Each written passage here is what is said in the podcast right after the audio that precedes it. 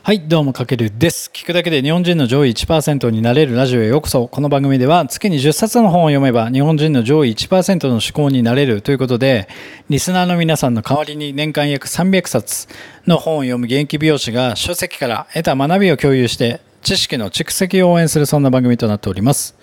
はい、皆さんこんばんは。今日は7月6日火曜日。今、時間は夜9時半ということで、まあ、今日もちょっと朝配信できなくて夜になってしまったんですけども、今日はなんとですね、この放送で、ついに、えっ、と、配信が300回目。突入しました。皆さんいつもお聞きいただき本当にありがとうございます。で、今回はですね、ちょっとその本の紹介はちょっとお休みさせていただいて、今日の配信で本当に音声メディアの放送回数300回いったということで、まあ、配信300回を迎えた今の自分の心境と、あとはやってきてよかったってことをリアルに、まあ、毎日やってきた僕自身としてのこう知見っていうのを共有できればと思います。なかなか300回やってる方、まあ、たくさんいるんですけども、その中でもなんかね、300回っていう一つのこの目安を突入して今思うこととかって、まだ300回到達してない音声メディア配信頑張ってる人にとってはすごく学びになるんじゃないかなと思って、お届け、今日は特別に、特別編としてお届けしていこうかなと思ってます。で、まあ、いくつかあるんですけども、さっき考えてたんですけども、まあ、大きなところで言うと300回を迎えて思うことはまず継続する力を鍛えることができたっていうのはまず一個でかいですね。はい。まあ毎日やっぱり配信することによってその時間を一日の中でこう自然となんだろう確保するようになったのでなんか時間の効率化を自然と考えるようになった。でそのおかげでなんかなんとなく過ごしていたこう無駄な時間がなくなった。だから僕も美容師やってて次に来るお客様が来るまでの間の時間って結構携帯いじったりとか人と喋ってたりしてたんですけどもやっぱそういった隙間時間もこの音声メディアでじゃあ明日何何の放送にしようかなああこのテーマにしようと思った時にじゃあその台本を書いてみたいな隙間時間の使い方もすごく音声メディアがあるからこそ無駄なく、えっ、と、一日を通して時間を過ごすことができてきるんじゃないかなってすごく思ってます。で、もう一つ目に、えっ、と、アウトプットの質がやっぱり鍛えられたっていうのはすごく大きいです。で、音声配信でやっぱり誰かに何かを分かりやすく伝えるっていう目線で毎回僕も配信内容を考えていたので、まあ、聞いてくれる人にとって有益な学びとなるように、じゃあどういう、まあ、前提で、まあ、本からとかもそうですけれども、様々な情報を、まあ、インプットするようになったので、そのインプットのやっぱ質も高まるんですよ。誰かにこうやって伝えるっていう目的でインプットするので、そうするとやっぱり同時にアウトプットの質も高まるってきたんですよね。それはすごい自分でも思ってます。で、これをアウトプットの質が鍛えられると同時にもう一つ、うんと、鍛えられてた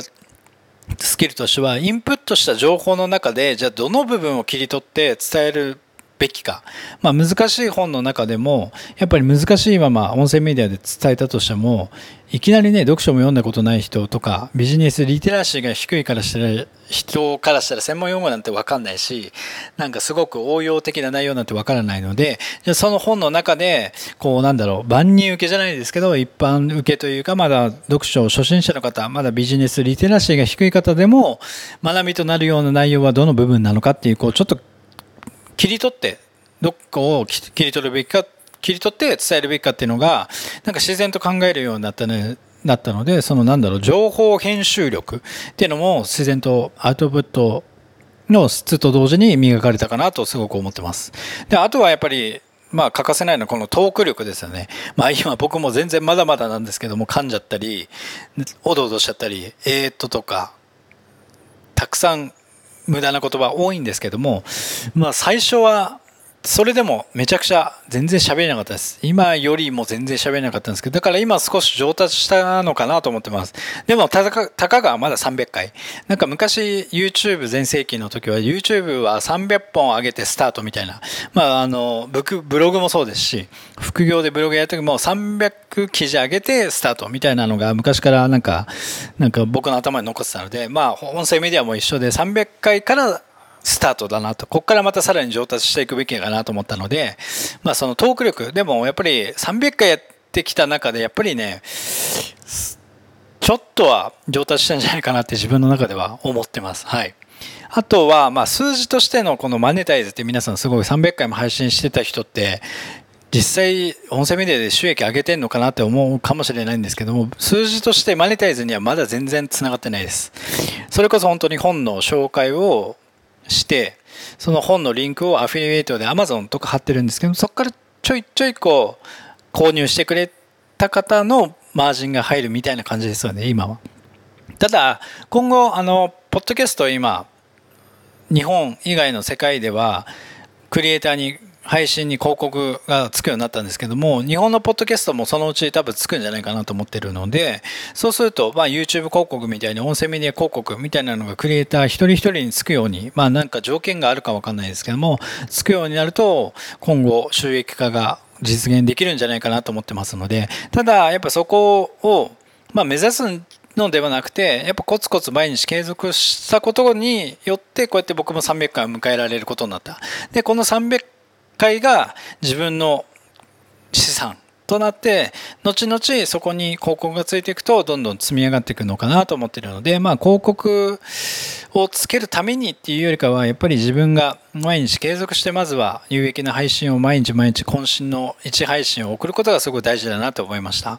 で、あとはですね、やっぱ音声メディアと僕美容師なので、この美容師の掛け合わせで、新たなビジネスチャンスだったり、まあ、マーケティングの可能性がすごくあるなと思ってて、今そのアイデアとかの引き出しがめちゃくちゃ知見として今ストックされてきてます。やっぱりまだまだ音声メディア、これからの、うんとメディアだと思ってるので、そこに美容師さんってまだまだっていうか、全然参入している方が少ないので、まあ、そこは一つ僕のポジション取りという意味では、うん、すごく大事かなと思ってて、まあ、今後絶対美容師さんがお客様とつながれる、音声メディアでつながれる、こう、マーケティングの仕組みっていうのも絶対どんどんどんどん出来上がってくると思うので、まあ、その第一人者ではないんですけども、そうやって、えっ、と、盛り上げていけたらなと思ってます。まあ、このあたりですかね、300回終えて思うことは、まあ、他にも本当にたくさんありますね。うん。台本の作り方だったり、まあ、どんな、まあ、配信の長さだったりとか、まあ、いろいろあるんですけども、まあ、これって結構音声メディアに限った話ではなくて、僕の場合は美容師もしてて、圧倒的にやっぱちょっと時間が他の人に比べると多分ないかなと思ってるんで、まあ、その隙間時間にフラット配信できる音声メディアとの相性がいいなと思ったので、なので今後もこの様々なアイデアを試しながら、まあ、試行錯誤して新たなスタイルを、まあ、ちょっと確立していきたいなと思ってますので、まあ、ちょっと今日はですね、音声メディア配信300回達成して、得たスキルということで、ちょっとお伝えさせていただきました。まあちょっとね、少しでも多分参考になるんじゃないかなと思いますので、うん、皆さんも今まさに音声メディア、これを聞いてくれてる方はやっぱ自分も今頑張ってると思いますので、ぜひ今後の参考にしていただけたらと思います。明日からちょっとまたね、本の紹介というか、今、EQ リーダーシップ、えー、とシリーズでお届けしてますので、またそちらに戻っていきたいと思いますので、まあ、今日はね、ちょっと記念すべき300回目ということで、まあ、僕の知見を皆様に共有する配信とさせていただきましたので、ぜひフォロー、コメント、いいね、リアクションいただけると大変励みになりますので、ぜひよろしくお願いします。はい、というわけで今回は以上になります。かけるでした。ではでは。